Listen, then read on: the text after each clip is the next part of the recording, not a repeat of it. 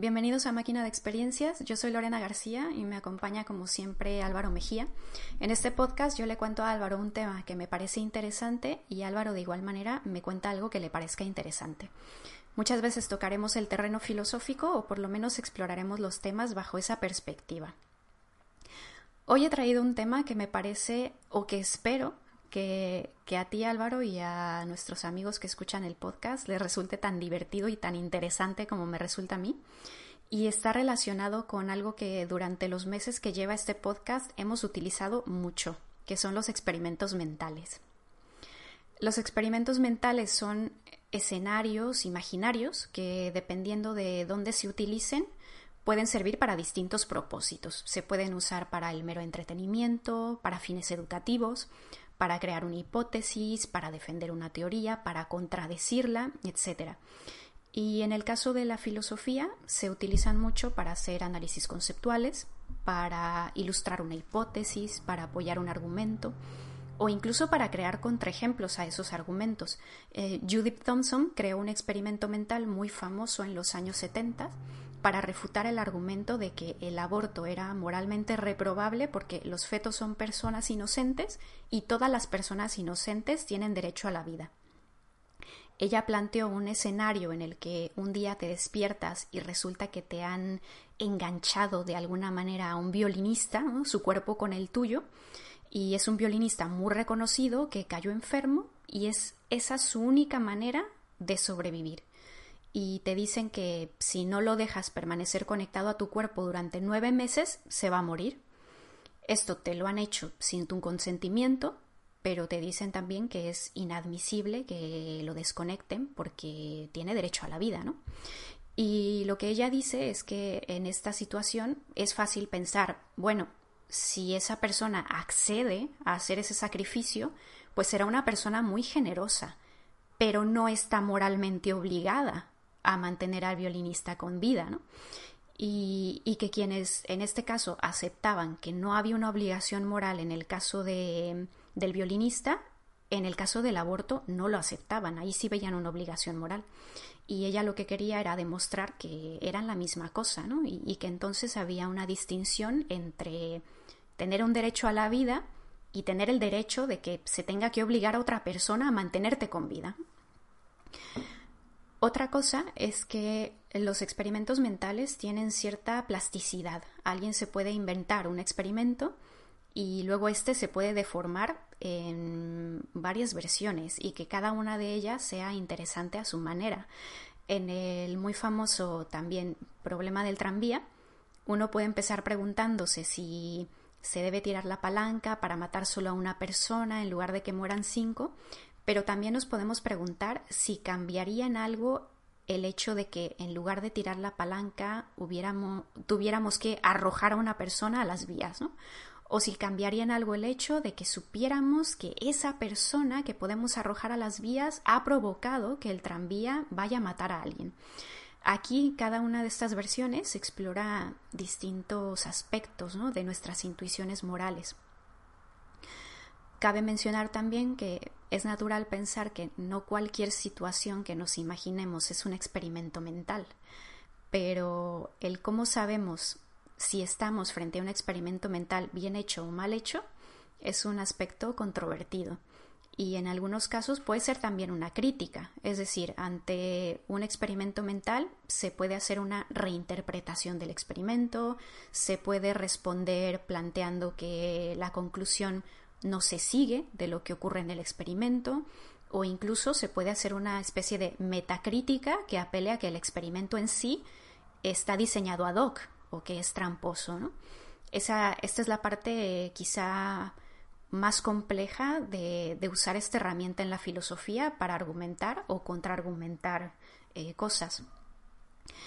Pero sin entrar en estas cuestiones más metafilosóficas, digamos, eh, en general, en un experimento mental partimos de un escenario en el que existen ciertos elementos que queremos analizar, exploramos qué ocurre con esos elementos dados ciertos factores y sacamos una conclusión.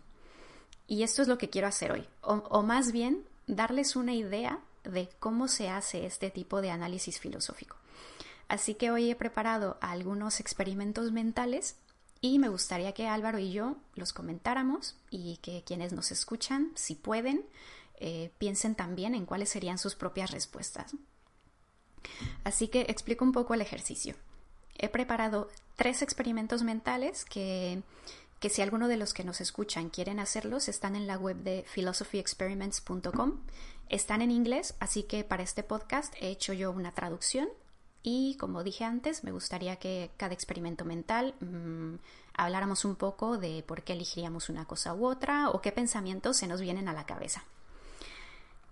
El primer experimento mental es una especie de revisión de tu salud filosófica, como cuando vas al médico a que te hagan una revisión general, pero esta es una revisión de tus principios.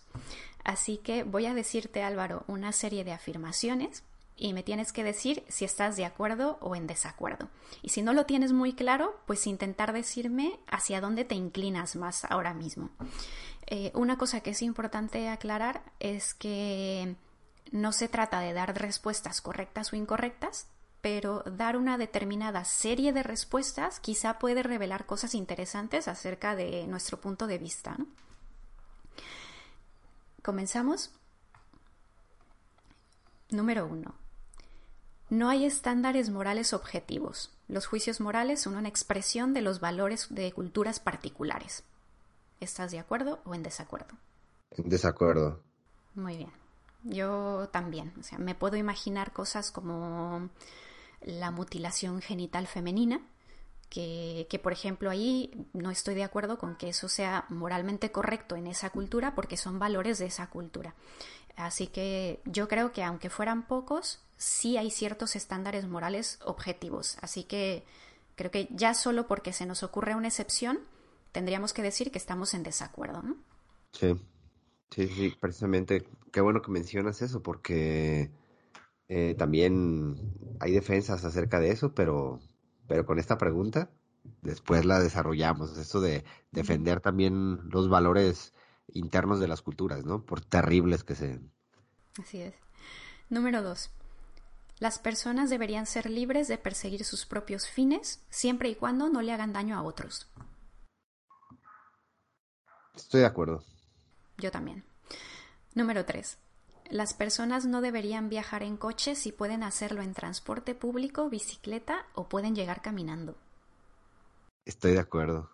Yo también. Eh, Aclaro aquí que estamos hablando de principios. La gente puede decir no, pero es que no siempre es posible. Si el, transporte es muy malo, tienes que usar coche. Hay situaciones en las que no tienes otra opción. Pero no, estamos hablando de circunstancias particulares, sino de un principio general. ¿no? Y yo creo que tenemos obligaciones morales hacia el medio ambiente, así que me inclino a decir que sí. Cuatro. Siempre está mal quitarle la vida a otra persona.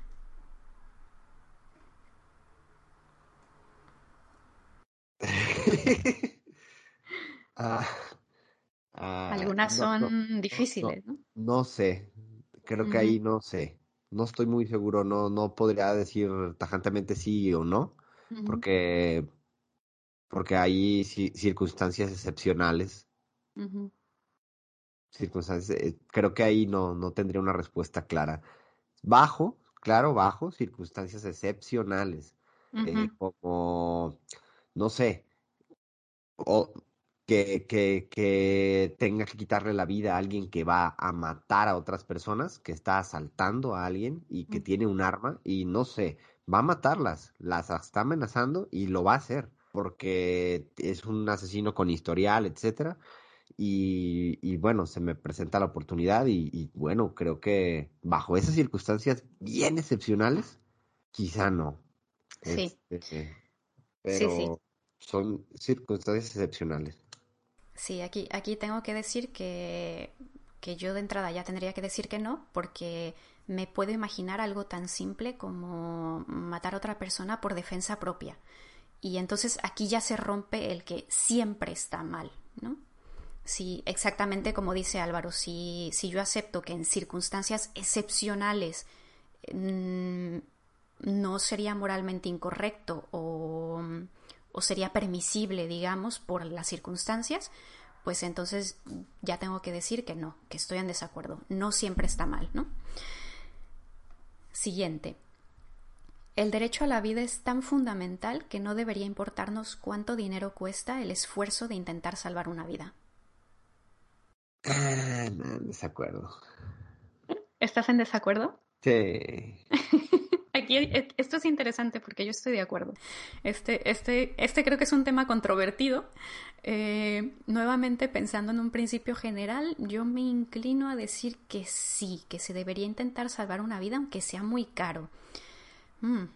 Creo que yo estoy ahí en desacuerdo, pero no en el sentido de las vidas este, ya desarrolladas, sino de las vidas potenciales. Porque hay argumentos basados en esto, en esta premisa de que todas las vidas son importantes.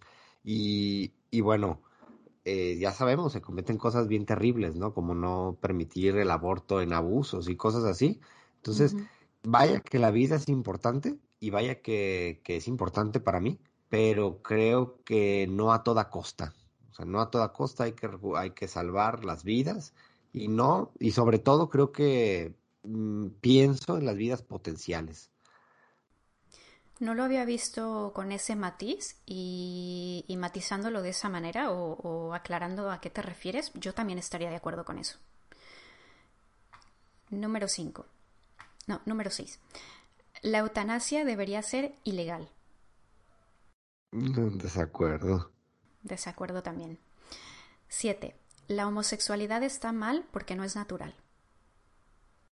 Desacuerdo. Desacuerdo completamente. Ni por eso ni por ninguna otra cosa. Número 8.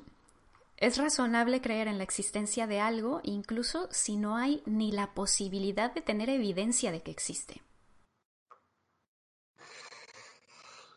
Ah, voy a decir una cosa a lo mejor controvertida porque yo tenía, tenía una opinión antes. Yo creo que estoy en estoy de acuerdo porque incluso no solamente pensemos en creencias religiosas, hay creencias científicas que se fundamentan en entidades hipotéticas, no justificadas empíricamente, y, y, bueno, no, son justificadas. Entonces, en ese sentido, estoy de acuerdo. Eso es muy interesante. Yo, yo, así de primera, yo hubiera dicho que estoy en desacuerdo que aquí, bueno, entramos en la cuestión de la fe y yo con esto estoy en desacuerdo, pero es verdad lo que has dicho. Ahí yo quizá me replantearé mi pregunta, mi, mi respuesta, ahora, ahora que he escuchado tu argumento. número 9. La posesión de drogas para uso personal debería dejar de criminalizarse. De acuerdo. De acuerdo también. 10. Existe un Dios bueno, amoroso y todopoderoso. Ah, desacuerdo. Desacuerdo. 11. La Segunda Guerra Mundial fue una guerra justa. sí. Ah. Muy fuerte está. Ay, no sé, no, no, no tengo respuesta para eso, por, por el panorama, ¿no? Justa para quién. ¿La interpretas de alguna manera? Yo, por ejemplo, aquí pienso, bueno, tendría que decir que no, porque yo creo que las guerras son terribles y las consecuencias de las guerras son terribles. Y quizás sería controvertido si estamos diciendo si son necesarias o no. Pero llamarlas justas, ahí me inclino a decir que mm, estoy en desacuerdo porque no me parece la palabra para calificar un acto de este tipo, ¿no? Justo o injusto. Sí, yo creo que más bien pensaría que sería el menor de los males. Lo que ocurrió. No justo, no justo para nadie.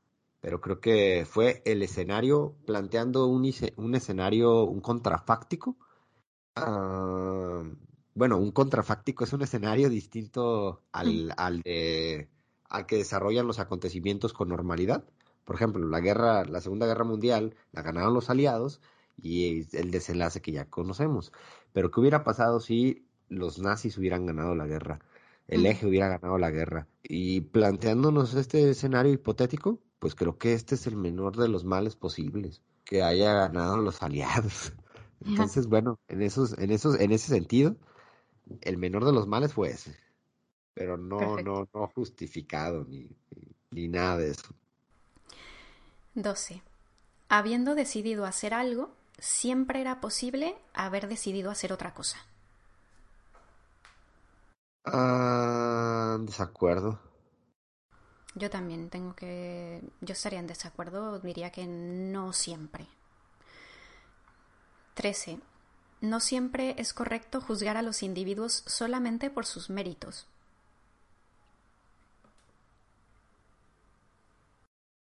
Eh, estoy de acuerdo. Mm, creo que yo también. Ahora mismo no se me ocurre un contraejemplo concreto, pero intuitivamente diría que sí, que puede haber situaciones en las que está bien juzgar a alguien por algo distinto de, de si tiene o no méritos, ¿no? 14. ¿Sí? Bueno, es que los méritos es algo medio arbitrario, porque a final de cuentas también hay como situaciones bien contingentes que se te presentan para obtener esos méritos, ¿no? O sea, es bien fácil estudiar en la mejor universidad de México o de España y, obtener méritos chingoncísimos, ¿no? Que eh, no obtiene quizá la persona que tiene, eh, bueno, habilidades similares, pero que estudia en, en una universidad pública. Entonces, se me ocurre eso. No, no, no desdeño los méritos. Son importantes. Simplemente creo que son más fáciles para algunos obtenerlos. Es verdad. 14. Los juicios estéticos acerca de las obras de arte son meramente cuestión de gusto. En desacuerdo totalmente. Totalmente en desacuerdo yo también. y esto a lo mejor podría ser un tema para un podcast de máquina de experiencia. 15. Una persona puede seguir existiendo de manera no física después de que muere su cuerpo. Mm, desacuerdo. Desacuerdo también. 16. El gobierno no debería permitir la venta de tratamientos médicos cuya seguridad y eficacia no hayan sido testeados antes. Ah, en acuerdo. de acuerdo. De acuerdo. 17 no hay verdades objetivas en cuestiones de hechos, en verdades históricas. Lo que llamamos verdad es relativo a culturas particulares e individuos particulares. Ah, no, desacuerdo. Desacuerdo. Desacuerdo. 18. El ateísmo es también una cuestión de fe, porque no es posible demostrar que Dios no existe. Ay, no sé si... No estoy seguro de esa pregunta, porque antes me lo planteaba en estos términos, ¿no? Bien de antípodas de o eres ateo o eres este o eres creyente. Ay, no sé, esa pregunta creo que no sabría responderla en términos como está planteada. O bueno, creo que creo que estoy de acuerdo. Como está planteada estoy de acuerdo, porque si bien la carga de la prueba se va a quien la niega la existencia de algo, ¿no? Eh, pero, pero no lo concibo así yo. estoy de acuerdo con cómo está planteado, pero ahorita yo ya no lo concibo así.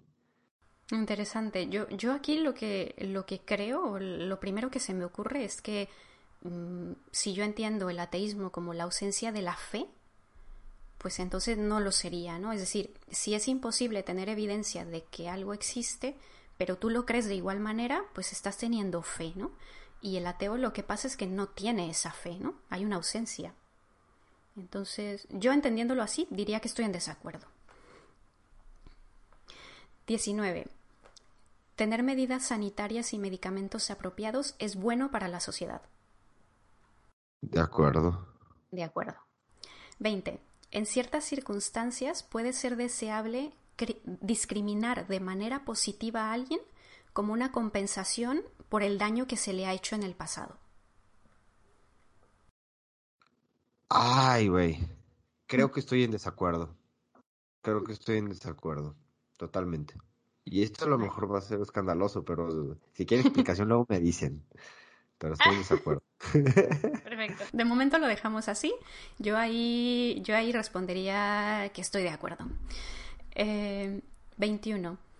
La medicina alternativa es tan valiosa como la medicina convencional. Ah, desacuerdo. Yo también, e, entendiendo medicina alternativa como la homeopatía o las hierbas que, que no han pasado ninguna especie de control ni, ni test, pues no. 22. Un daño cerebral grave puede despojar a una persona de toda conciencia e identidad. Ay, Ay, cabrón. Es que esto, esto es parte de lo que hablamos en el episodio pasado. Sí. Y, y estaría en desacuerdo porque si queda un resquicio de la identidad de esa persona física, podría seguir siendo la misma persona. Entonces creo que estoy en... Ay, ay, güey. Esto me está costando mucho trabajo, pero creo que estoy en desacuerdo. Muy bien. Si, si es a lo que te inclinas ahora mismo, perfecto. Yo ahora mismo me inclino a decir que estoy de acuerdo. 23. Eh, Permitir que un niño inocente sufra de manera innecesaria cuando es fácil prevenirlo es moralmente reprobable.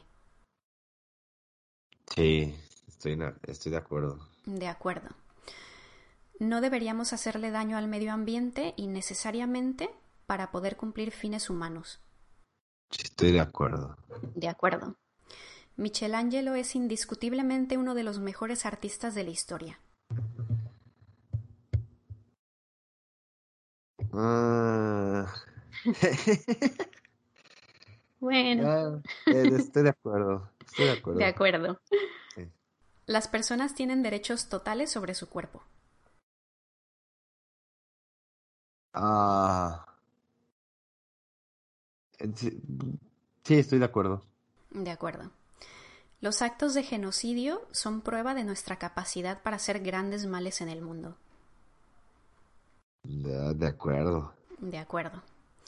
El holocausto es una realidad histórica que ocurrió más o menos como se cuenta en los libros. Estoy de acuerdo. De acuerdo. En países desarrollados, el gobierno debería tener el derecho de aumentar los impuestos, incluso si es de manera muy elevada, para poder usarlos para salvar vidas. De acuerdo. De acuerdo. Última. El futuro está determinado. Las cosas que te ocurren en la vida están destinadas a ser así.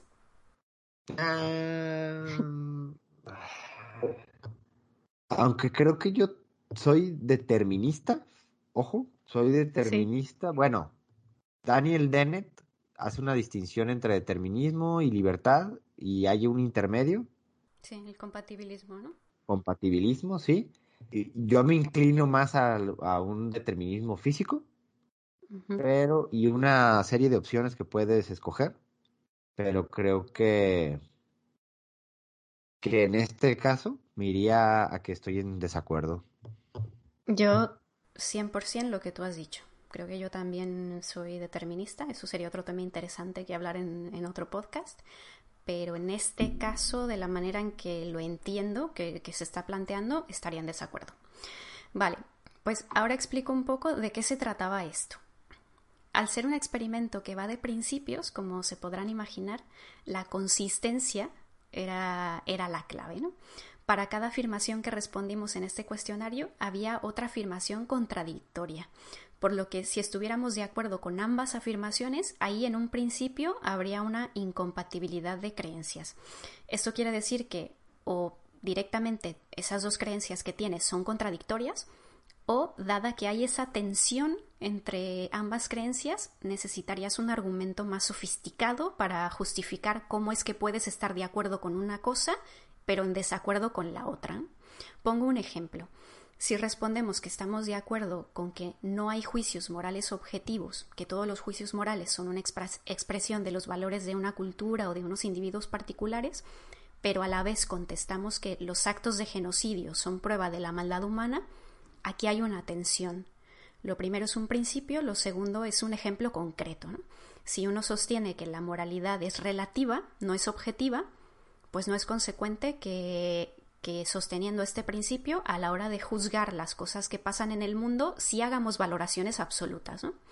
Esto no quiere decir que una cosa o la otra sea correcta, tanto si uno responde que la moralidad es objetiva y que los actos de genocidio son moralmente reprobables, como si uno responde que la moralidad es, relativa y que por lo tanto no podemos juzgar algunos actos de genocidio, la tensión desaparece.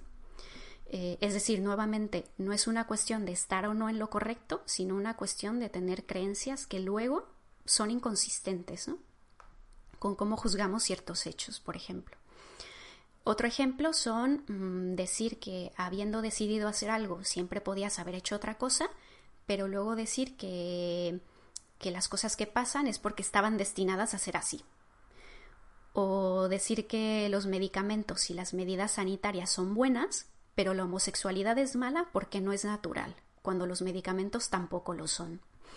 O decir que el gobierno debería permitir que solo los medicamentos que hayan sido propiamente probados eh, se, se puedan vender, pero también decir que la medicina alternativa es igual de valiosa cuando este tipo de medicina no pasa por controles rigurosos, como sí lo hace la medicina convencional.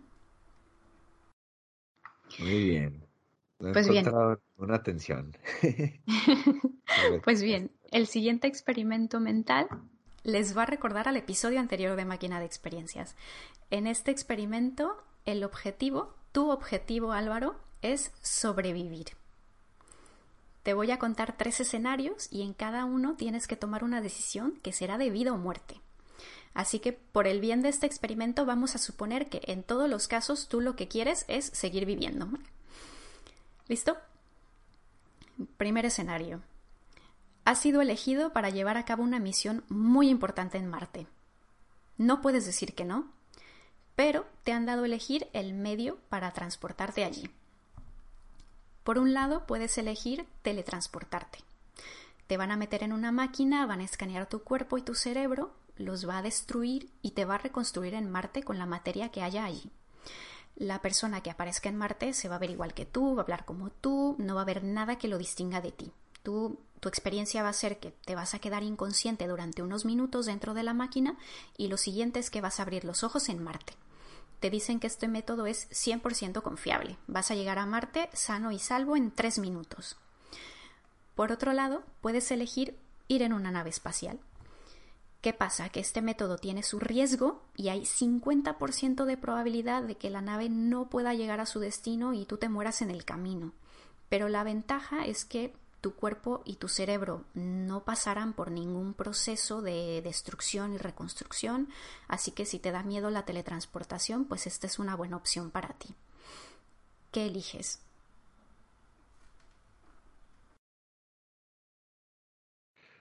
Ah, ah, la segunda opción. La segunda Te vas en la nave espacial. Me voy en la nave, a pesar de los riesgos. A pesar de los riesgos. pues muy bien. Has sobrevivido y ahora estás en Marte. Segundo escenario.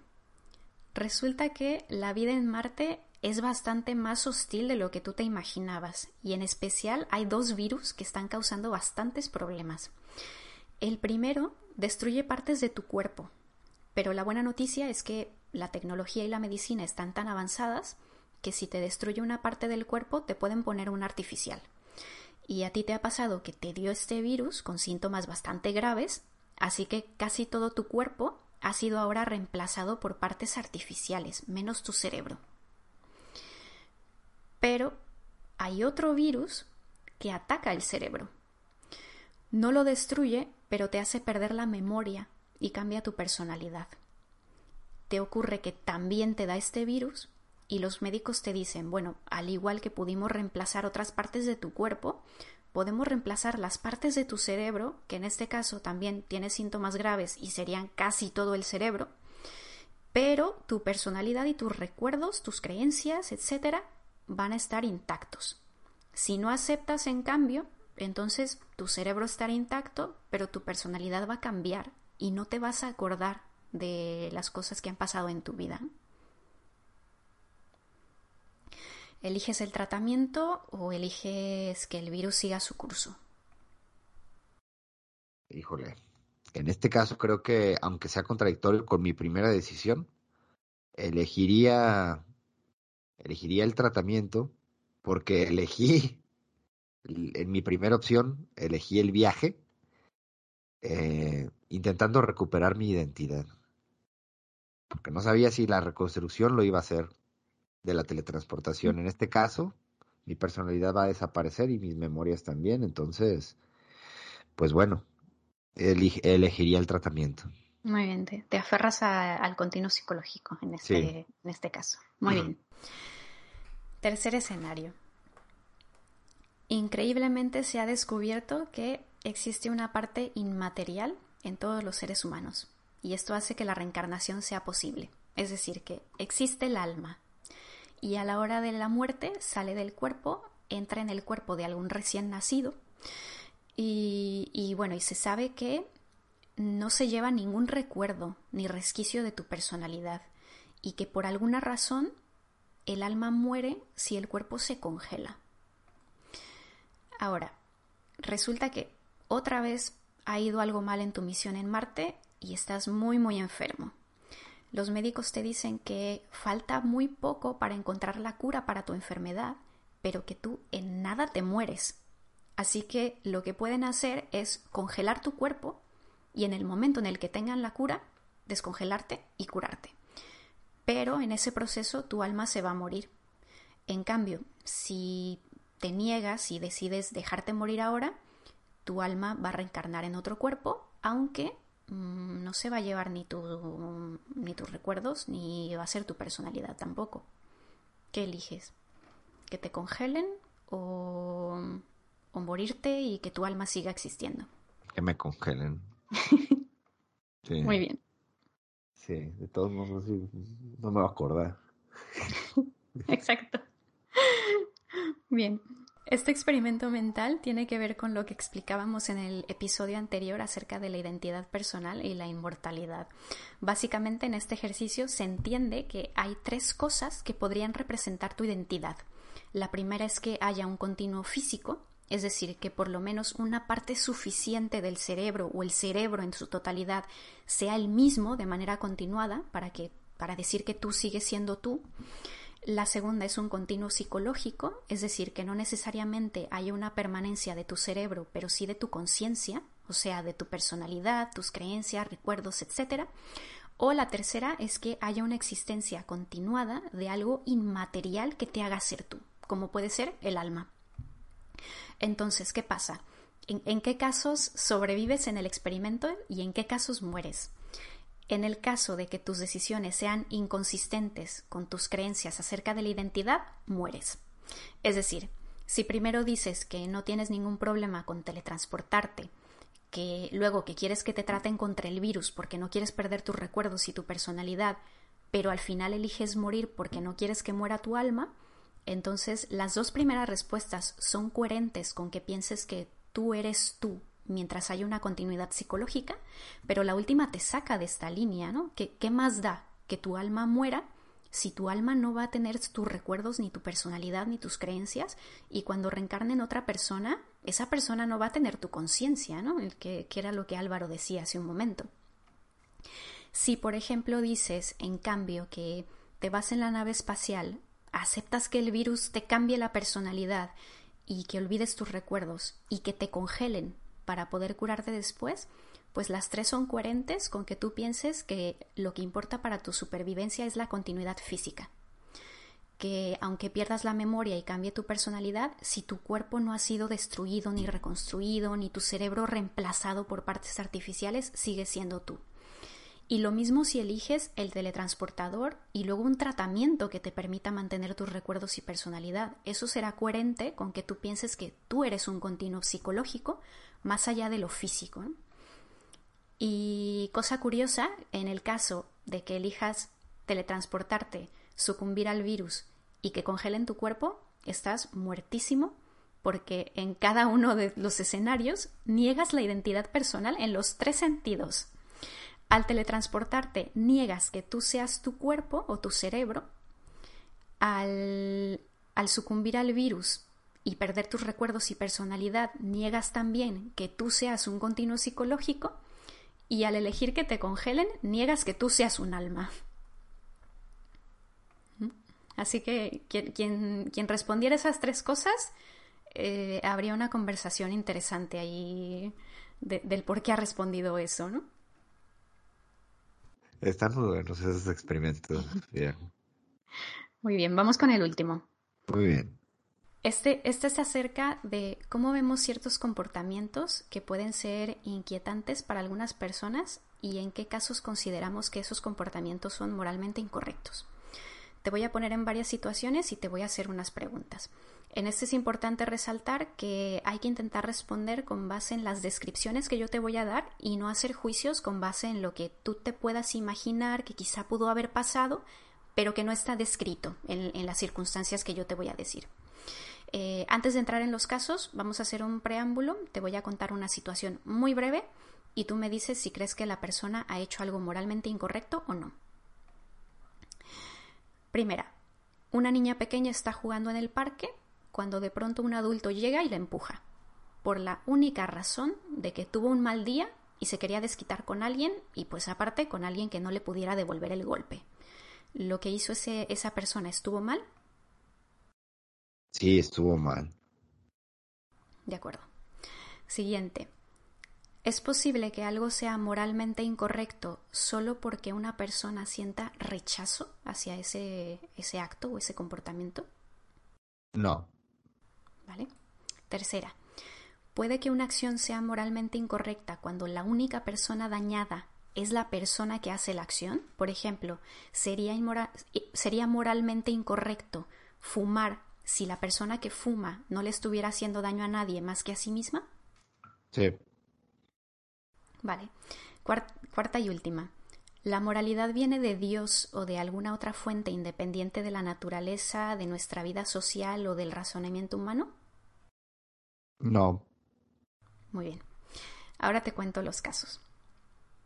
Imagínate que tienes un amigo cuya madre estuvo muy enferma y en su lecho de muerte ese amigo tuyo le prometió que iba a visitar su tumba al menos una vez a la semana. Tu amigo no quería hacerla sentir mal, quería darle un consuelo, pero después de que su madre murió nunca fue a visitarla porque estaba muy ocupado. Nunca le dijo a nadie sobre esto y él nunca se sintió culpable tampoco. Pregunta número uno. ¿Le hizo daño a alguien al haber roto esa promesa? Sí. Interesante. E, este, este es interesante porque ahí creo que quizá vamos a tener respuestas diferentes, ¿no? Aquí, aquí yo diría que no. Número dos. Si tú hubieras presenciado eh, a tu amigo haciéndole esa promesa a su madre y supieras de antemano que no la iba a cumplir, ¿te hubieras sentido incómodo o te hubiera molestado verlo? Sí. Muy bien. Aquí creo que a mí también me generaría una, una incomodidad. Segundo caso. Tienes una amiga cuyo gato murió en un trágico accidente. Como ella había escuchado que la carne de gato era deliciosa, pues lo corta, lo cocina y se lo come. Nunca se ha arrepentido de, este experimento culinario y nadie, incluida ella, sufrieron daños en el proceso, ni, ni, ella se enfermó, ni, bueno, el gato ya se había muerto, ¿no? Pregunta número uno. ¿Le hizo daño a alguien al comerse a su gato? No. Muy bien. Pregunta número dos. ¿Te incomodaría o te causaría rechazo o molestia mmm, saber esto o mirar a alguien que se está comiendo a su gato a la hora de la cena? Sí. Permíteme porque mi gato está dando lata. Bájate de ahí. Tercero. Tercer caso. Roberto y María son hermanos. Una noche estando de vacaciones, deciden tener relaciones sexuales. A los dos les gustó, sabían que era imposible que ella se embarazara por una condición médica, decidieron no tener sexo nunca más, aparte de esa única ocasión, no se lo dijeron nunca a nadie tampoco, y tampoco se arrepienten de haberlo hecho. Pregunta número uno. ¿Le hicieron daño a alguien? por haber hecho lo que hicieron? No. ¿Te molestaría, pregunta número dos, ¿te molestaría o te causaría rechazo saber que un amigo tuyo tuvo sexo con su hermana? ¿En esas ah, circunstancias? Sí. Muy bien. Ahora, voy a recordarte los tres casos brevemente para que respondas una última pregunta. ¿Recuerdas a tu amigo que le prometió a su madre moribunda que iba a visitarla a su tumba, pero no lo hizo? ¿Crees que, ¿Crees que lo que hizo fue moralmente incorrecto? Ah, sí. Muy bien. ¿Recuerdas a tu amiga que, que se comió un gato muerto? ¿Lo que hizo fue moralmente incorrecto? No. Muy bien. ¿Y los hermanos que tuvieron un encuentro sexual entre ellos, lo que hicieron fue moralmente incorrecto? No. Muy bien. Eh, me parece interesante que el, primero sí, es, es, el único, ¿no? Es el único que tú consideras que sí fue moralmente incorrecto. Eh, ¿Te gustaría explicarme un poco por qué? Bien. Uh, me parece que una de las primeras preguntas que antes de comenzar el, eh, los ejemplos en particular, había una pregunta en la cual si se podía hacer un daño moral a sí mismo, bueno, hacerse un daño a sí mismo equivalía a hacerse un daño moral equivalía a un daño moral, perdón. Como, y el ejemplo era fumar, me parece. Si, si fumo, estoy haciéndole un daño moral a mí, a las y, quizá no a las demás personas. Pero en este mismo sentido de hacerme un daño moral a mí mismo, vale como daño moral. Ah, creo que el hecho de decir algo que no voy a cumplir, aunque la persona a la que se lo prometí no, no esté ya presente, estoy haciéndome un daño moral a mí, ¿no? el de una promesa incumplida. Quizá uno muy pequeño, muy chiquito, pero en ese sentido es un daño moral hacia mí mismo. No estoy cumpliendo una promesa que debía haber cumplido. Uh, quizá suena como extraño, pero para mí tiene como se sostiene en ese sentido. el daño moral no es hacia la madre que ya no está, sino hacia, hacia ti mismo. No estás cumpliendo algo importante que dijiste. eh, ah, perdón. Y, con esto que has dicho, me gustaría, me gustaría partir de esto que has dicho para explicar un poco eh, este último experimento. Este experimento mental mide dos factores. Por un lado, el factor moralizador, eh, es decir, el qué tan propensos somos a condenar las cosas descritas en estos ejemplos como moralmente incorrectas. Con lo que un resultado alto significa que eres muy moralizador, por, usar alguna palabra, y un resultado bajo indica que eres muy permisivo. El segundo factor, y es el factor realmente interesante, es acerca del nivel de, mm, de rechazo que te han generado estas situaciones. Y es, es un registro que, un registro alto indica que sueles conectar que algo que te causa rechazo también es moralmente incorrecto. Un registro bajo indica que aunque algo te provoque rechazo o incomodidad, no lo sueles relacionar también con que sea moralmente incorrecto. Eh, voy a poner un ejemplo. Supongamos con, lo que el primer ejemplo de, todos los que los que nos planteamos. Supongamos que respondes que tu amigo que le mintió a su madre sí le estaba haciendo daño a alguien con su mentira, que es lo que Álvaro acaba de explicar. Eh, otra posibilidad, Álvaro mismo lo dijo, esto para algunas personas puede, puede sonar extraño, ¿no? Como, bueno, su madre nunca lo supo, ¿no? ¿no? A ella no le está haciendo daño. Pero bueno, todo, todo depende de qué hayas respondido en las preguntas preliminares. A lo mejor si respondiste que la moralidad viene de Dios, en el caso de Álvaro es distinto. Pero si una persona, por ejemplo, responde que la moralidad viene de Dios, entonces puede pensar que su amigo se ha hecho daño a sí mismo con su deshonestidad. Em, incluso si la única persona involucrada es él mismo, porque al final, viniendo la moralidad de Dios, por ejemplo, pues no depende de las circunstancias y puede ser inmoral haciéndote un daño a ti mismo también.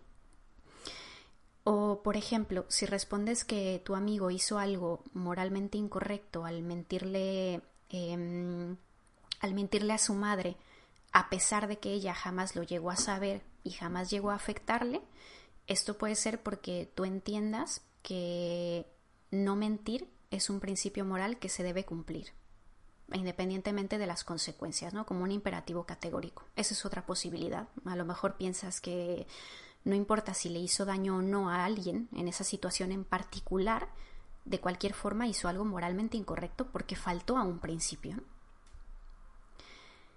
Pero aparte de esto, puede ser que en alguno de los casos, a pesar de aceptar que no se le hizo daño a nadie, eh, quizá la situación te haya causado rechazo o repulsión y entonces hayas dicho que esa persona hizo algo moralmente incorrecto sin que otro factor estuviera en juego excepto eso, que a Álvaro no le ha pasado. pero podría pasar, ¿no? Y esto para mí es la parte más interesante de este experimento, que, que si eres una persona cuyo resultado es alto en el grado de relación entre rechazo y moralidad, quizá lo que esté pasando es que estás traduciendo tus emociones a juicios morales sin tener otro tipo de razones.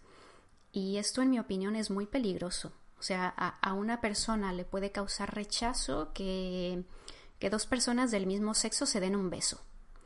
E incluso vamos a concederle a esa persona que lo que siente es algo muy visceral y que no pueda controlar esa respuesta emocional que le provoca. Pero eso no significa que puede decir que lo que están haciendo esas personas es moralmente incorrecto, ¿no? No tiene ningún argumento para decir eso. Es decir, que entre la repulsión hacia algo y que ese algo sea moralmente reprobable, Mm, a veces hay un abismo, ¿no? Pero no siempre es tan evidente y no es evidente para todo el mundo. Igual alguien a lo mejor podría decir, uff, es que me causa bastante repulsión que alguien a su mascota se la esté comiendo. Yo creo que eso está mal. Y, creo que a veces nos dejamos llevar por ese tipo de emociones y hacemos juicios morales sin tener otro tipo de razones. Y, en este caso, este experimento nos invita a pensar en eso, ¿no? ¿Tengo razones para sostener que esto es moralmente reprobable o es que siento rechazo? Y, y, ser consciente de que el rechazo, sentimientos de repulsión, el asco, no son razones, ¿no? Hay cosas que, hay cosas moralmente reprobables que causan repulsión. Los crímenes violentos, por ejemplo.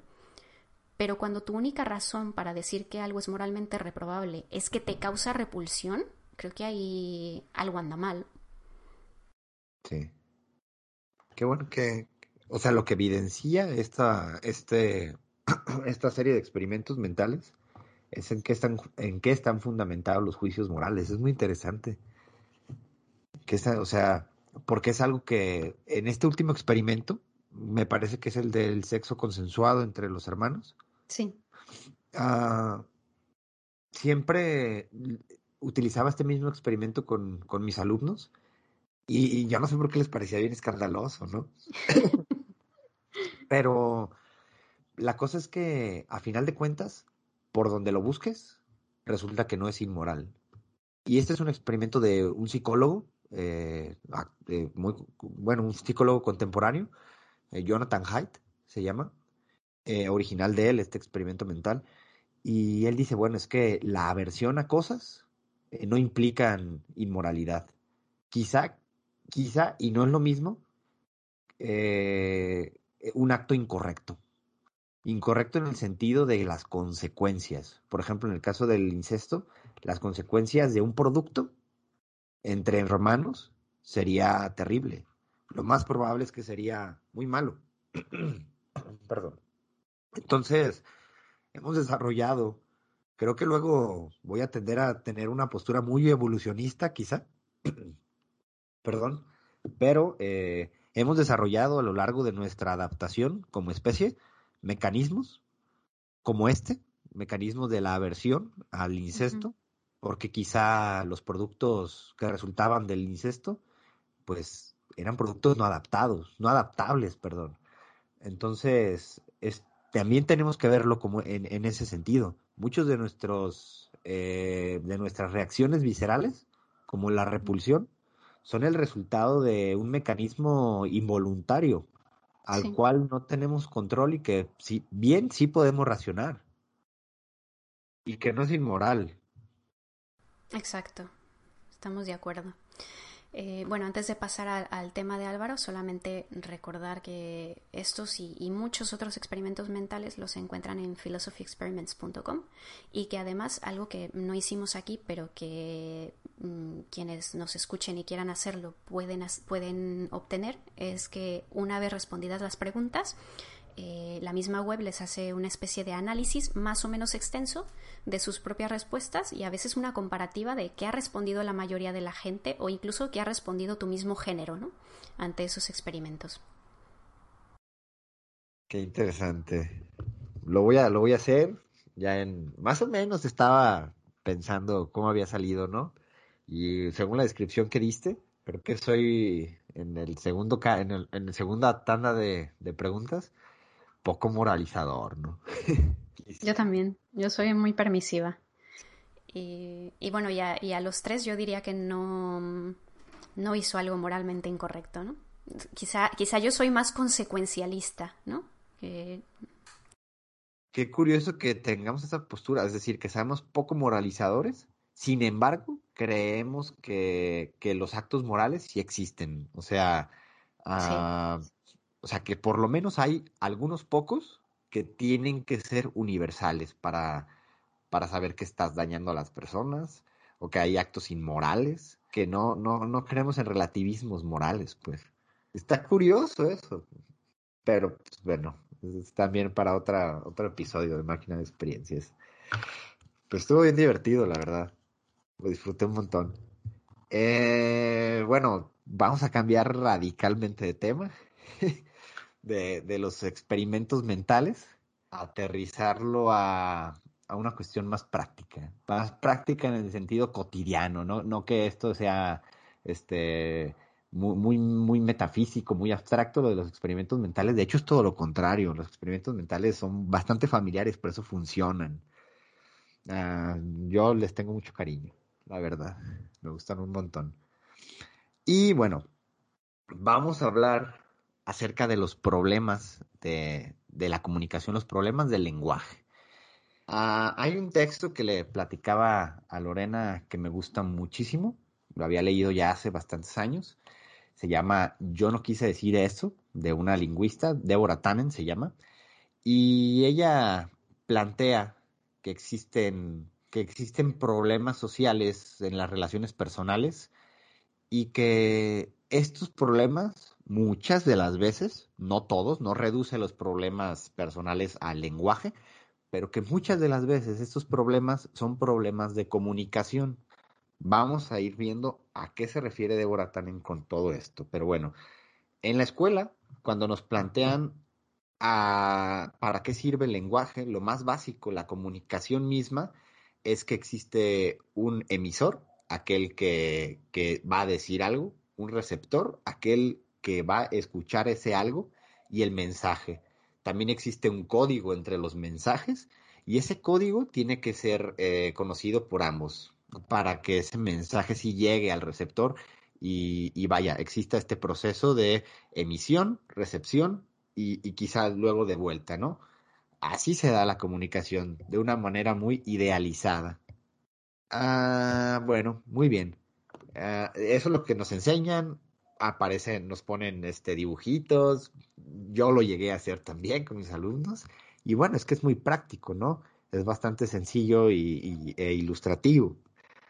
Ah, los filósofos también se han encargado de describir cómo está esta cuestión de la dinámica del lenguaje, qué tan importante, porque el lenguaje es sumamente primordial para el conocimiento y para la comunicación, fundamentalmente. Creo que una de las herramientas principales que tenemos los seres humanos es el lenguaje. Sin el lenguaje no pudimos haber desarrollado todo lo que tenemos. Bien. Ah, filósofos como Russell nos hablan de que de ciertas finuras con el, con el desarrollo del, lenguaje, o Frege también, ah, que notaron problemáticas como con, los sentidos y las referencias. ¿A qué, nos, a, qué nos referimos cuando hablamos de ciertas cosas? Podemos referirnos a la misma cosa eh, con dos descripciones diferentes, pero estamos refiriéndonos a la misma persona. Por ejemplo, y este es un ejemplo muy clásico, uh, yo puedo decir que este, Lorena estudió, Lorena es este, la estudiante de filosofía, egresada, licenciada en filosofía de la UDG, ah, pero también puedo decir Lorena, la amiga de Álvaro, y bueno, son dos descripciones diferentes para la misma persona. En este sentido, son dos, dos sentidos distintos para la misma referencia. En este caso, la referencia es Lorena y los dos sentidos, la amiga de Álvaro, para otras personas que no conozcan a Lorena, o la licenciada en filosofía eh, que estudió en la Universidad de Guadalajara. Entonces son dos descripciones distintas para la misma persona. y estamos hablando de, de, una misma persona. Esto mismo puede ocurrir con objetos y son finuras del lenguaje, porque en ocasiones estas descripciones nos meten en problemas.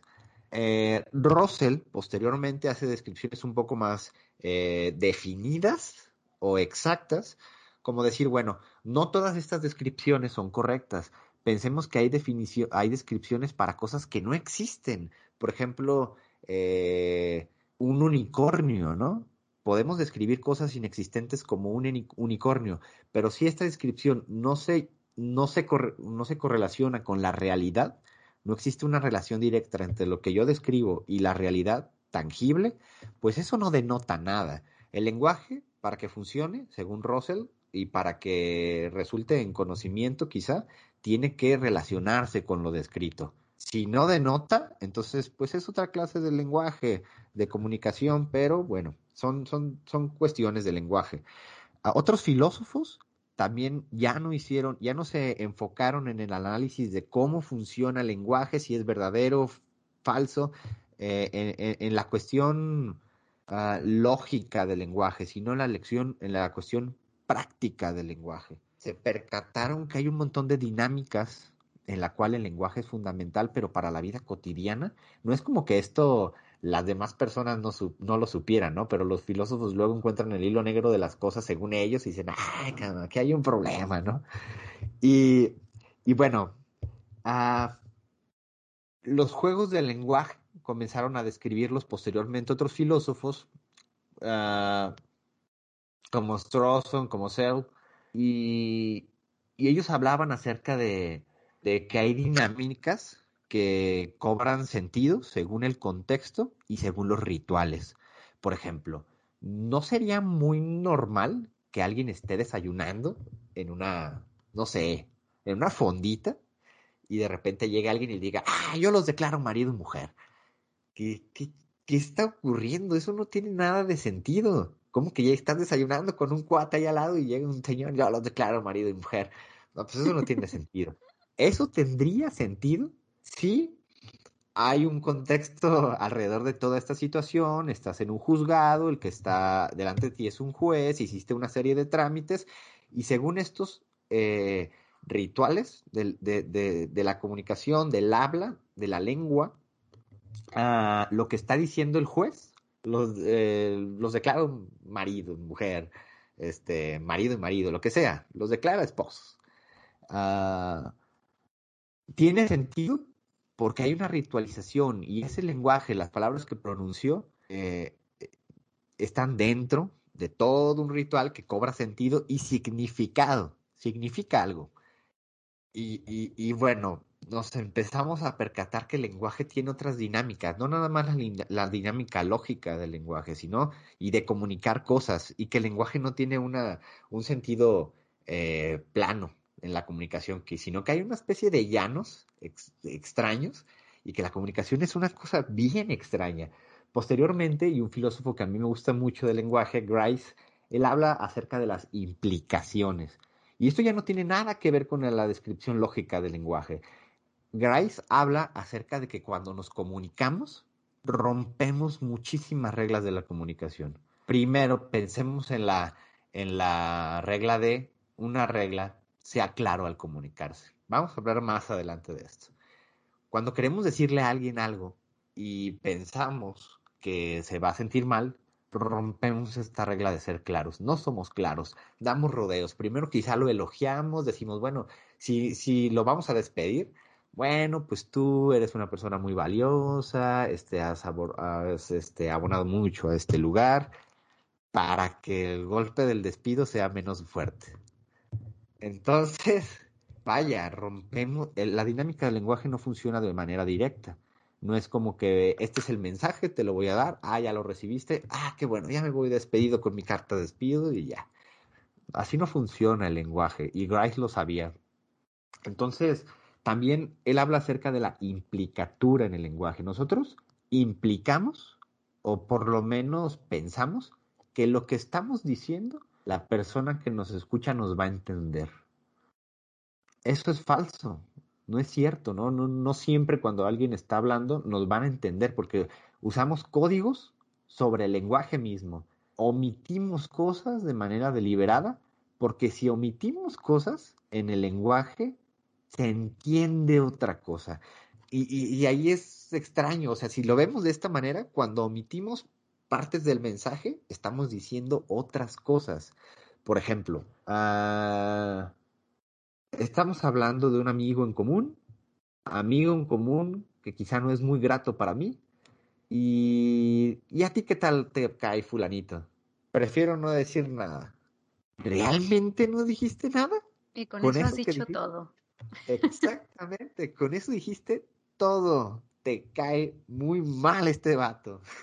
Entonces, qué extraño que el lenguaje funcione así. O sea, en un lenguaje pienso, pienso en una persona con un espectro autista, ¿no?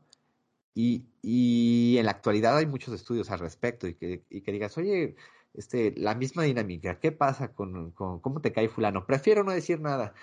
Ah, órale, pues no, quizá no, no, no encontrarían problema con ello, por alguna razón no quiso decir nada, pero no entendería lo que los demás entendemos. Ay, güey, ¿le cae tan mal este tipo? Sí, le caga, le cae muy mal, por eso no quiere decir nada. Bien, uh, Deborah Tannen hace una, una especie de, de descripción de lo que hace la lingüística. No soy lingüista, eh, eh, como todos creo que hemos, he leído cosas de lingüística, pero no, no, no, soy ni de cerca profesional en eso. Ah, pero bueno, la lingüística se, se, se, encarga, en grandes rasgos, de comprender cómo trabaja el lenguaje. Eh, y bueno, es también una labor que han hecho los filósofos del lenguaje, la filosofía del lenguaje, el cómo funciona el lenguaje, cómo describe la realidad del lenguaje y si el lenguaje es es una herramienta tan útil y tan fina para describir la, realidad, hay que irla depurando de errores. Pero la pragmática es otra cosa, en el aspecto social. En el aspecto social las relaciones se basan en el lenguaje mismo y las relaciones sociales son complicadísimas. ¿No les ha pasado, y espero que, que, que, les haya pasado esto porque esto es una sensación muy grata, que estás hablando de alguien, de lo que sea, de cualquier cosa, y dices, ay, qué buena conversación estoy teniendo, esto está fluyendo muy bien. De un tema te brincas a otro tema. Este, es más, incluso los silencios, si los hay, se saborean porque sabes que si sigue la conversación, la conversación va a estar muy buena. Si te levantas a algún lado y regresas, ay, qué, qué bueno es conversar con esta persona, lo disfrutas. Ah, la quizá hay expresiones muy coloquiales para eso, es esto de no se termina la conversación, pueden estar platicando horas y horas y horas. Ahí en la conversación, más que una cuestión razonada, la conversación es un arte, es un arte de estilos. Pero también hay una situación contraria a esto, la situación en la que la conversación se vuelve pesada, larga, tediosa, incómoda. Y, y bueno, ¿qué está pasando? ¿Por qué con unas personas la conversación es tan amena, con otras personas la conversación es tan mala y tan pesada. En lo personal, no se trata de que me caigan bien o mal las personas. Deborah Tannen dice, y este es el punto fundamental de, del tema que quiero eh, eh, describirles hoy, es que existen diferentes estilos al conversar, basados en muchas cosas, basados en ritualizaciones de la conversación, basados en ciertos vicios también que impiden la conversación, que impiden que la gente capte el mensaje como debe de captarlo o como nosotros pensamos que lo va a captar. En lo personal hay personas que me caen súper bien, súper bien, son muy buenas personas y muy buenos amigos, pero no puedo conversar con ellos, no puedo conversar largamente con ellos porque es pesado, porque no, no, no, no sincronizamos la discusión, no la sincronizamos, no, no es una charla amena. Entonces luego ya que lo vuelvo a ver y converso digo, ay Dios, termino exhausto porque nunca se pudo llevar esta conversación adecuadamente. Muy bien. Ah, uno de los ejemplos de las malas conversaciones es cuando hay chistes en común.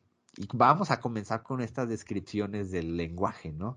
Cuando existen chistes en común, y no sé si a ustedes les ha pasado, a Lorena le haya pasado, que tú dices, esto que voy a decir va a ser bien gracioso. Te lo imaginas, lo dices, ¿no? Y resulta un momento muy incómodo porque estás diciendo algo que a nadie le resultó gracioso. ¿Por qué? porque lo dijiste en el lugar donde no debías de decirlo, ¿no? Y, y eso, ¿por qué? ¿Por qué no les resulta gracioso a unas personas unos chistes y por qué a otras personas sí les resulta muy chistoso? Porque se trata la conversación también de aspectos de contexto. Y, bueno, creo que como el arte de, conversar se trata en ocasiones de cuestiones intuitivas, si no tenemos esta intuición de decir, aquí no va este chiste, aquí no les va a causar gracia, creo que ya comenzamos a tener problemas en la comunicación. Ah, creo que en ocasiones, y Deborah Tannen da una serie de, de, ejemplos, incluso cuando se tienen posturas diferentes al hablar, pero estilos similares, se puede tener una larga conversación. A pesar, o sea, no estamos hablando de debates, porque yo puedo decir, esta persona opina completamente diferente a mí y, y, eso no importa porque el estilo de conversar es similar. ¿Qué aspectos también son muy problemáticos en la comunicación práctica de cotidiana? Es que hay reglas implícitas en estas discusiones. Una de estas reglas implícitas es la dinámica de uno a uno. Yo hablo, espero a que Lorena me conteste, Lorena me contesta, yo hablo, luego Lorena me vuelve a contestar y esta dinámica pues Quizá no es una dinámica, una ley escrita, como una ley gramatical, pero este, una regla gramatical, pero, eh, pero está ahí. Es una regla de cortesía. Entonces nosotros no podemos hablar con las personas que monopolizan la conversación, la monopolizan, porque es incómodo, no se callan. Y, y entonces quizá ¿Por qué esta persona monopoliza la conversación? ¿Es porque quiere hablar todo el tiempo? ¿Porque le gusta escuchar su voz? Quizá no, quizá también está interpretando algo ahí que está faltando. Débora Tannen pone un ejemplo muy particular de esto y es que hay dos amigas que, se, que, que bueno, la protagonista de esta historia, que es la que monopoliza la, la conversación, conoce a la novia de un muy buen amigo suyo y quiere hacerse su amiga. Entonces buscas la conversación con ella. Al estar buscando la conversación con ella se da cuenta de que cuando ella termina una frase hay un silencio incómodo. Ella interpreta este silencio como que ella tiene que seguir conversando, porque si no va a haber silencios incómodos. La cuestión es que para la otra persona, los silencios entre, la, entre, la, entre lo que dijo alguien y lo que dijo la otra persona son muy comunes. A ella le gustan esos silencios y después de un pequeño silencio, ella continúa la conversación. Pero la protagonista de esta historia no permite que, se, que, corran estos silencios, se los come con la conversación. Entonces, nunca deja que la novia de su amigo intervenga en las conversaciones. Esto es un error bien común, porque quizá lo que está haciendo la protagonista de esta historia es, está intentando ser amable, quiere ser amable, no quiere que la otra persona se sienta incómoda y la está haciendo sentir muy incómoda. Entonces, esto es, e, e, no son reglas escritas en, el, en la comunicación. Esto ocurre con los estilos de, de, conversación. Otro ejemplo que dice, que nos describe Deborah Tannen, un ejemplo personal de ella, es que, bueno, ella este, se divorció y dice, bueno, ¿cómo dos personas tan razonables, especialistas en lingüística, ah, en comunicación, no pueden comunicarse. Tienen problemas para comunicarse en la vida cotidiana. Y bueno, ella decía que ponía un ejemplo de cuando tenían una reunión familiar. Y en esa reunión familiar le decía, bueno, vamos a ir a lo de mi hermana. Eh, ¿Quieres ir? Y su esposo le contestaba, vale, me da lo mismo, está bien, vamos. Y Deborah también decía, bueno, ¿cómo es posible que te dé lo mismo ir a lo de mi hermana? Mejor dime que no quieres ir. No, no, no, es que sí quiero, quiero ir, o sea, me da lo mismo, si quiero ir contigo, quiero ir a lo de tu hermana, o sea, a lo que me refiero es que quiero ir a lo de tu hermana. No, no es cierto, estás diciendo que te da igual, te da igual ir o no ir. Entonces mejor quédate en casa si no quieres ir. No, me refiero a que hagamos lo que tú prefieras. Yo, haciendo lo que tú quieres, estoy bien. Quizá legítimamente esta persona de verdad, o sea, estaba poniendo a su disposición el tiempo para ir a lo de su hermano o hacer cualquier otra cosa. Deborah Tannen lo estaba interpretando como a este le vale madre ir a lo de mi hermana o quedarse aquí, no le importa. Entonces, Y, yo pienso, bueno, realmente en la vida cotidiana esta clase de problemas que tenía Deborah Tannen con su esposo son totalmente, totalmente reales, ¿no? Ah, bueno, otra de, las, de los problemas precisamente es la franqueza. La gente no habla con franqueza, no, no porque ah, no quieran hacerlo, sino porque quizá hablar con franqueza es una regla evitar hablar con tanta franqueza es una regla implícita. A veces se toma que la franqueza es una falta de educación de la comunicación. ¿Qué te pareció mi trabajo, Lorena? Te escribes todo feo. No sabes citar en APA. La verdad es que no, está muy malo, repítelo. Entonces, si la comunicación funcionara de la manera correcta, yo no tendría que molestarme ni, ni sentirme mal. Ay, sí es cierto, las observaciones de Lorena las voy a corregir. Ya, se lo regreso otra vez el trabajo a Lorena y a ver otra vez dale otra checada. Pero no, así no funciona la comunicación, porque Lorena quizás sabe que yo me voy a agüitar. No porque sea, no porque sea una persona sensible, sino porque hay mecanismos de empatía ahí extraños y dices, no, no se lo tengo que decir ahí. Si soy demasiado franco, eh, pues va a haber un problema. Robin Lakoff, un lingüista, habla acerca de la franqueza también. Las personas evitan expresarse con franqueza no porque no quieran hacerlo, sino porque les interesa lo que las personas piensen. O sea, al final de cuentas ellos tienen una especie de interpretación de lo que tú vas a decir. Tú vas a... ¿Qué dirá, qué, qué dirá acerca de lo que le voy a decir? ¿Será muy duro? ¿Será difícil? Entonces la comunicación comienza a tener baches una especie de baches. Y estoy, y estoy utilizando un montón de metáforas porque, bueno, a pesar de que estamos en terrenos de lenguaje, ah, de la descripción no lógica del lenguaje, del lenguaje no formal, qué bonito sería que el lenguaje fuera lenguaje formal todo el tiempo y que pudiera ser una especie de eh, premisas y conclusiones y todos entenderíamos muy bien la comunicación. Esto es una contradicción. No, no, eso es una negación, claramente. Entonces lo que se sigue es lo siguiente, pero no, así no es. Omitimos cosas, añadimos cosas, incluso los tonos. Y esta es otra de las cosas. En la ritualización del lenguaje añadimos cosas como las tonalidades. ¿Qué tendría que ver esto? No, muchísimo, muchísimo. Cuando añadimos tonalidades a frases o a ciertas palabras, Ah, bueno, por ejemplo, cuando alguien se quiere burlar de ti porque le caes mal o no sé, pues bueno, háganle caso a fulanito porque es tan inteligente.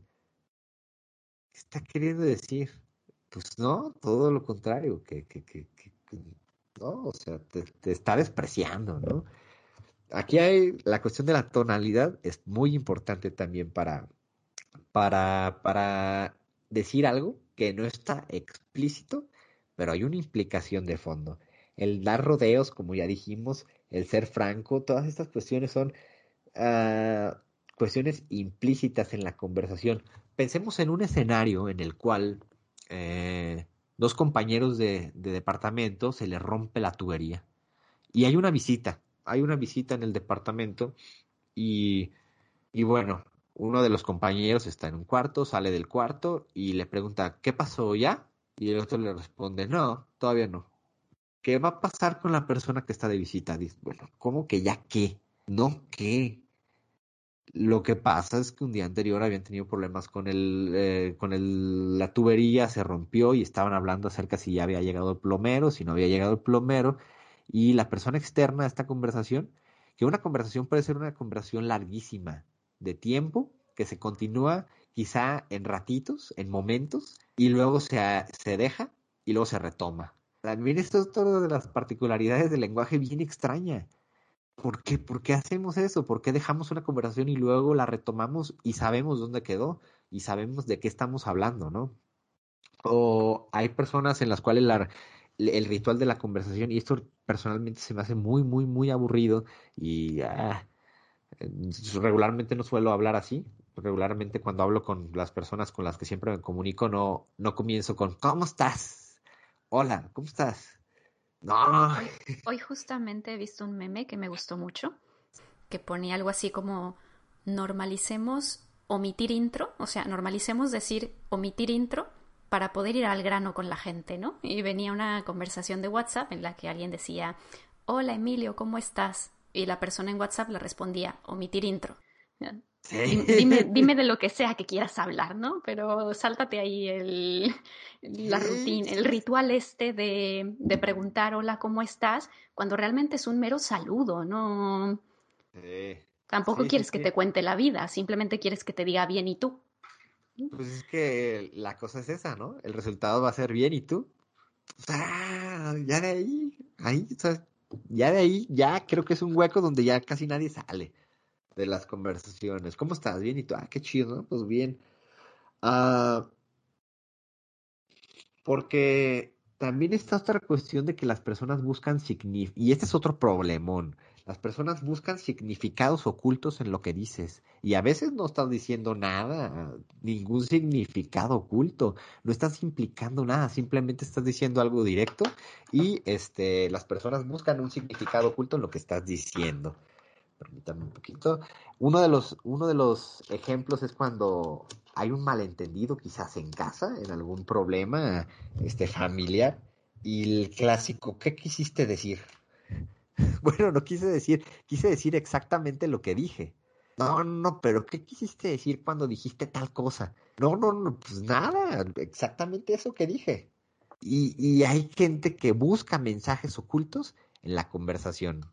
Y eso es problemático, eso es muy problemático, porque a final de cuentas también son baches en la conversación, muy, muy, muy problemáticos. La cosa es que mm, vivimos a pesar nos comunicamos a pesar de estos baches en la comunicación, a pesar de estos problemas al comunicarnos. La mayoría de las conversaciones también tenemos que tenerlo claro, no son trascendentales. La mayoría de las conversaciones son acerca de nada, de nada. Pensemos en una reunión de amigos, ¿de qué estamos hablando? De la serie, del libro, del chisme. Son de nada, las conversaciones son, son intrascendentes. ¿Y qué eso? Por, por eso no nos vamos a comunicar. Definitivamente no. La conversación, como he repetido, es un, es un arte. Hay que saber conversar. Hay personas que no tenemos presente eso. Pero bueno, la conversación es una cuestión de dinámica, de entender todos estos metamensajes que hay detrás de la comunicación, de, de, de intentar reconocer los rituales y las ritualizaciones, las bromas, eh, todas estas cuestiones es un arte. Realmente hay gente que no entiende esta clase de comunicación y los estilos ahí es cuando chocan. Y chocan tanto que no se pueden comunicar. Ah, ¿Qué pasa cuando existen? Y qué bueno que menciono esto de los metamensajes, porque un metamensaje es un mensaje no explícito, algo que está detrás y, no solamente puede ser una cuestión dicha o omitida, sino un metamensaje también puede ser físico. ¿Qué pasa con un metamensaje de ¿Qué tienes? ¿Estás enojada? No tengo nada, pero no te están volteando a ver. Sí, sí tienen algo, tienen algo. Entonces ese metamensaje es evidente. Está alguien muy molesto por algo que pasó. Entonces tienes que, tienes opción o de seguir indagando o de esperar a que ya no haya molestia. Bien. No sé si eso les te ha ocurrido, Lorena. Espero que no. Todo, todo este tiempo, claro, los que nos están escuchando no me están viendo, pero todo este rato yo he estado entre riéndome y, y asintiendo todo el tiempo, porque es que creo que todos, absolutamente todos, eh, nos hemos identificado con por lo menos uno, pero yo creo que con la mayoría de los, de los ejemplos que está dando Álvaro. Bien. Bueno, pues que, que nos ha pasado, que lo hemos hecho nosotros. Sí, sobre todo, ¿sabes? Eso de, a mí en lo particular, lo de la monopolización de la conversación. Y después de leer esto dije, ah, ya no voy a ser así. bueno, eh, Schopenhauer hace una descripción acerca de las relaciones entre los seres humanos. Dice que los seres humanos son como puercoespines. Eh, no pueden estar muy juntos cuando hace frío porque se pican sin embargo, tienen que estar juntos porque si no se van a, les va a dar frío. Entonces tienen que estar ahí entre incómodos, picándose, este, alejándose a la vez, pero volviéndose a juntar. Y dice, bueno, Tannen hace, hace la analogía, dice, bueno, en la comunicación pasa lo mismo. hay malos entendidos, este, hay dinámicas que no entendemos bien del todo, pero pues estamos entre un jaloneo, ¿no? De si entiendo, no entiendo, si entiendo, no entiendo, todo fluye, luego no fluye, y así es la dinámica del, del lenguaje. Es importante también hacer hincapié en que hay dinámicas o parámetros culturales para la conversación. Y esto no tiene nada de malo, no estoy estigmatizando ni estereotipando a nadie. Y si piensan que, estoy estereotipando, díganme por qué. Pero bien, ahí, esto, esto, es una cuestión meramente cultural, incluso del desarrollo del lenguaje mismo.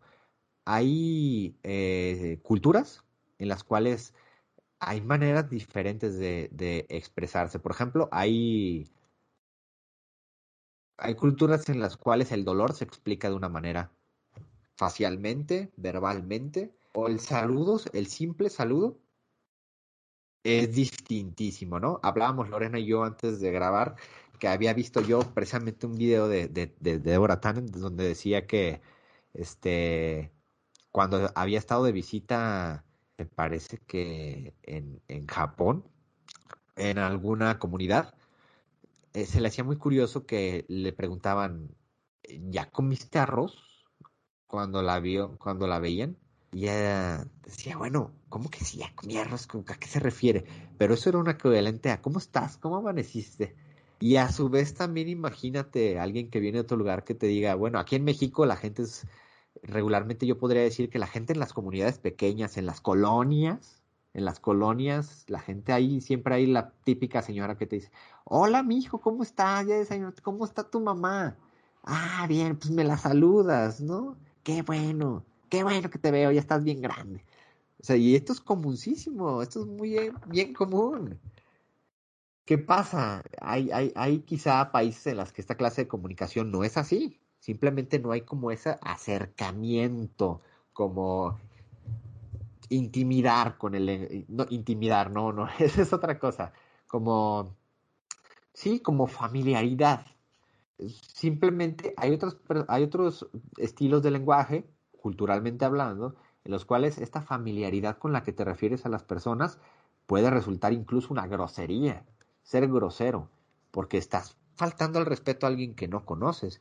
Yo no conozco a mi vecino, yo no, yo lo conozco de toda la vida porque lo veo, lo saludo, pero sin embargo, me es muy familiar. Y, y, se refiere él de una manera muy familiar a mí. ¿Cómo estás? ¿Cómo te ha ido? ¿Qué tal la chamba? Órale, pues, nos vemos. Muy bien. Voy a mencionarles una de las reglas que, que encontré de, de Grice, eh, este filósofo del lenguaje que ya les mencioné. Y son unas reglas hipotéticas pensando si la información, la, compartir información, fuera uno de los eh, fundamentos de la, de la, comunicación. Cosa que sabemos que no, eso no es nada más de la compartir información. Ah, regla número uno, diga todo lo necesario y nada más. Ustedes díganme si rompemos esa regla o no. ¿Decimos todo lo necesario y nada más? No, creo que no. Diga la verdad. Regla número dos. a veces. A veces, a veces sí. Cierto. ¿Qué tal te pareció la clase de tal maestro? Ah, estuvo muy buena. Bien. O, o, qué tal te cayó tal persona, ¿no? Y sabes que ahí está alguien presente que, que se lo puede ir a decir. Bien. regla número tres. Sea relevante. Ah, ¿Qué, qué, los filósofos nos, nos encargamos de decir cosas que no son relevantes y nos... Regla número tres. ¿Cómo puede ser posible eso? Y esto, la cuarta regla, sea claro. Ah, otro, otro, otro problema. Todo el tiempo, todo el tiempo estamos rompiendo estas reglas. Y sin embargo, nos podemos comunicar. Qué extraño. Otra de las reglas muy hipotéticas y muy este eh, como entusiastas que describe también Robin Lakoff, un lingüista que ya, que ya les, les mencioné, son las siguientes, pero esto van en un sentido pragmático del lenguaje. Regla número uno, no abuse, mantenga su distancia. También se rompen a cada rato, ¿no? Regla número dos, ofrezca opciones permita participar a la otra persona. Bueno, esto está muy bien. Creo que eso no lo deberíamos de grabar muchos. Eh, regla número tres, sea amigable. Mantenga la cortesía. Pero eso también en ocasiones se interpreta mal. O sea, cuando alguien es excesivamente amigable contigo, eso incluso a veces es peligro. Este cabrón, ¿por qué está siendo tan amigable conmigo? No, eso, eso es un arma, espada de doble filo. La cortesía también, precisamente, una de las cosas que nos dice eh, Deborah Tannen en el texto es que la cortesía excesiva también eh, hace que falle la comunicación. ¿Qué pasa cuando llega alguien y te saluda y, hola amiga, ¿cómo estás? ¿Cómo ha estado tu día en la calle? Este cabrón que me quiere vender. Porque nadie se refiere así a las personas que no conoce. O sea, que es excesivamente amable. O te quiere vender algo o, está loquito. Porque nadie así en su sano juicio llega con esa familiaridad y entusiasmo a, referirte hacia, hacia, ti. Y bueno, Ah, bueno, y, y creo que una de las cosas que más hacemos y que debemos evitar ya para terminar e, esta, esta larga charla acerca de la, de la comunicación es que somos amigos cuando nos comunicamos y a pesar de la ambigüedad nos entendemos, pero a veces la ambigüedad es tanta que realmente no nos entendemos. Eh, ambigüedad con lo que queremos, ambigüedad con lo que queremos expresar y en ocasiones la ambigüedad al expresarnos tiene que ver con no herir susceptibilidades o tratar de ser cortés. Eh, no sé, nuestro grupo de amigos va a ir a un lugar, pero a nosotros no nos gusta ese lugar. Y nosotros interpretamos que el decir a mí no me gusta ese lugar va a ser descortés. Entonces decimos, bueno, ah, pues vamos a ese lugar o haces un gesto extraño este, o eres amigo para que se pierda la sugerencia de ir a ese lugar. Ah, vaya, no somos directos, rompemos las reglas de la comunicación y ahí comienza a haber problemas. Eh, cosas como el tono, lo que ya les mencioné, también las ritualizaciones que no hemos estado, que no tomé nada, pero para tomarlo de manera rápida, hay ciertas rituales en, los, en las conversaciones. Por ejemplo, cuando yo llego a cortarme el pelo con mi peluquero, hablamos de lo mismo todo el tiempo, ¿no? ¿Cómo ha estado el negocio? Muy bien. ¿Y el negocio con usted? Muy bien. Ah, qué bueno. Ay, qué, qué, qué mala onda esto del COVID, ¿no? Sí, sí, sí. Estuvo bien feo. No, la culpa son los políticos. Los políticos tienen la culpa, es cierto. Ahí está. Ya se acabó la conversación. Nos comunicamos. Fue una conversación ritual. ¿La pasé bien? Claro que la disfruté. Me la pasé muy bien con mi peluquero y hablamos de absolutamente nada. Fue una conversación ritual. ¿Qué otra clase de conversaciones rituales existen? El quejarte de la gente. Estás en la banca de, una universidad. ¿Ya tomaste clase con fulanito? Sí, ya. ¿Qué tal? Ah, ni te digo mejor. No, no, registres esa clase. ¿Por qué? No, mira, pues para empezar tal y tal y tal cosa. Tal y tal y tal cosa. Y además es bien sangrón. No, no, no, pues entonces no, nada que bien. Es un ritual. El quejarte de cosas es un ritual. Ve a, las, ve a las colas de las recaudadoras o de las oficinas de gobierno y escucha las conversaciones. La ritualización de quejarte. Aunque la ritualización de quejarte a veces no suena muy bien. Quejate de, de tu, no sé, de, de un familiar con otro familiar. Eso a lo mejor no puede resultar muy bien. Eso no, no, es sugerente, no te quejes de, un familiar con otro familiar. Entonces, bueno, ya para terminar, ah, siempre queremos decir lo que queremos decir, siempre nos cuando queremos comunicarnos lo hacemos de la manera correcta y lo más importante, siempre cuando queremos dar un mensaje, el mensaje llega como queremos emitir, como queremos que llegue. No, la verdad es que no. El lenguaje es una cosa, eh, eh, mucho más rica de lo que pretendían los filósofos del lenguaje. El lenguaje es una cosa mucho más rica de lo que pueden describir los lingüistas y se trata mucho más de intuición, de una actividad eh, de arte y cosas como las figuras retóricas que siempre utilizamos en las conversaciones, como la ironía, como el sarcasmo, como las bromas y todo esto, pues son parte de que la formalización del lenguaje no puede captar, pero sin embargo funcionan y, están ahí en el lenguaje y son parte de malos entendidos o de cosas terribles que pasan en el lenguaje o de cosas muy divertidas que ocurren, pero vaya, eh, de eso, de eso quería hablarles el día de hoy y espero que, que lo hayan disfrutado como lo disfruté. Tengo que decir que estos ejemplos, lo repito, me han hecho recordar situaciones en las que yo he experimentado eso y que creo que mucha gente se va a identificar con todos los ejemplos que acabas de dar. Una cosa que yo le contaba a Álvaro antes de este podcast era que cuando yo llegué a España, uno de mis primeros choques culturales en el aspecto del lenguaje fue que escuchaba a mis amigos decir mucho la frase me da igual en contextos completamente relajados, en los que todo el mundo estaba contento, y eso para mí era una frase que connotaba cierta hostilidad. No, no, me atrevo a decir que en México siempre se use así, porque México es muy grande, pero por lo menos en mi experiencia personal, yo sí estaba acostumbrada a que en México si escuchas a alguien decir me da igual, eh, interpretas que por alguna razón hay cierta apatía, como cuando te dicen, ¿qué prefieres hacer, esto o esto? Y tú estás aburrido, ya te quieres ir a tu casa, te importa un carajo, y dices, me da igual, como diciendo, como ninguna de las dos cosas me apetece, pues me da absolutamente lo mismo. Pues en España esa frase significa simplemente lo que tú prefieras. Entonces, las primeras veces que yo lo escuchaba, eh, que un amigo decía, bueno, mm, ¿queréis ir a cenar y luego a pasear o primero damos un paseo? Y otro amigo decía, me da igual. Lo primero que yo pensaba era, bueno, pero no te enojes, ¿no? ¿Qué, qué te pasa? ¿Estás bien? y, y luego viendo la reacción de todo el mundo, pues me daba cuenta de que lo que yo pensaba que querían decir con esa frase no lo era para nada.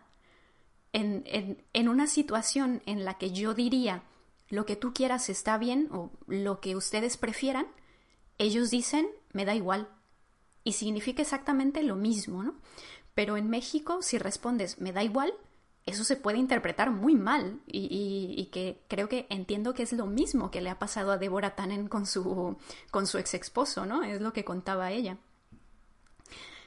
Así que me puedo imaginar perfectamente cuántas amistades rotas, relaciones, divorcios pueden provocar este tipo de cosas, ¿no? Cuando hay demasiadas diferencias entre la manera de expresar las cosas de uno y de otro y diferencias entre los estilos de conversación que tú mencionabas, que a veces son incompatibles y que aparte de eso no estamos conscientes y no nos sentamos a pensar si hay algo que estamos malinterpretando de la manera de usar el lenguaje del otro y pues esas diferencias nunca se van a resolver, ¿no? Eh, o creo que puede pasar que, que no seamos capaces de admitirle al otro que lo que dijo lo dijo con una intención que no es la que nosotros interpretamos y lo contrario también, el, el, concederle al otro que nuestras palabras se pueden interpretar de otra manera y que eso es lo que ha ocurrido, ¿no? Que lo que nosotros hemos dicho con una intención es posible que se interprete de otra manera, ¿no? Y me gusta mucho esta parte en la que hablabas de los estilos de conversación, porque se me ocurre un ejemplo que puede ser que, bueno, tú mismo decías que no era exactamente un debate, pero, pero digamos que, que pudiera haber estilos de debate. Cuando tú hablas con un amigo y hay desacuerdos, ¿no? Cuando, cuando tú hablas de un tema y naturalmente hay gente que está de acuerdo y gente que está en desacuerdo.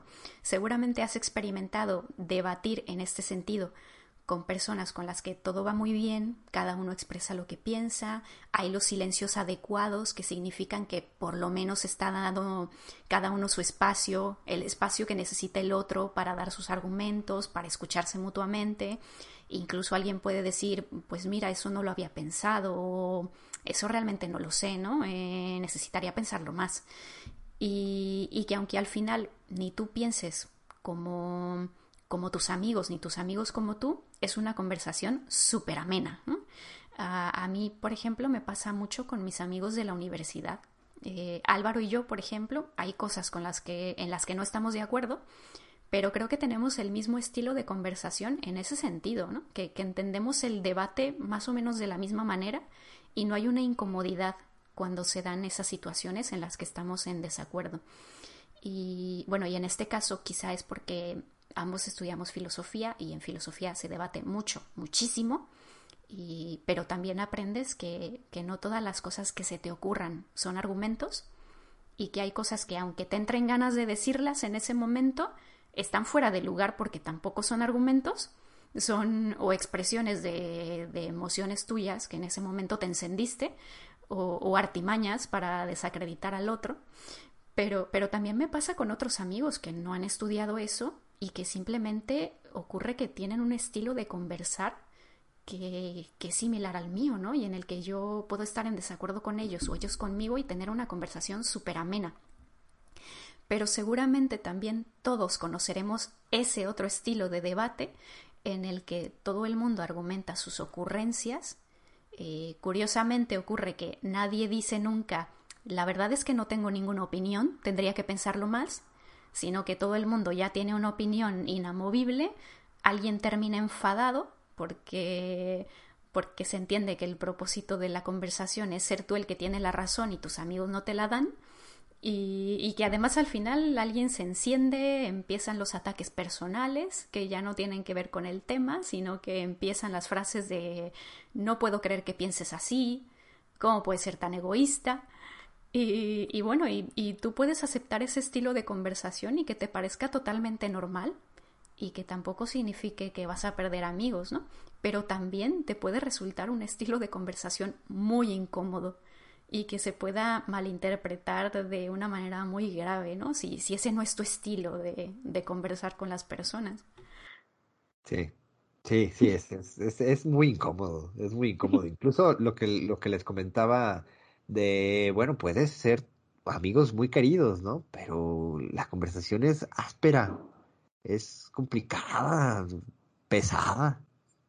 Así, entonces es, son estilos diferentes de conversar y bueno, aunque esto no tiene nada de formal, eh, pues es, es, algo que ahí está y también es un aspecto interesante, no todo es formalización y intentar ser claros porque en la vida cotidiana así no nos comunicamos. Bueno, pues creo que ha llegado el momento de cerrar por hoy. Esperamos que hayan disfrutado de este episodio número 9. Si les gusta el podcast pueden seguirnos en la página de Facebook de Máquina de Experiencias. Eh, recordarles que está disponible en Apple Podcasts, Evox, Spotify, YouTube y Google Podcasts.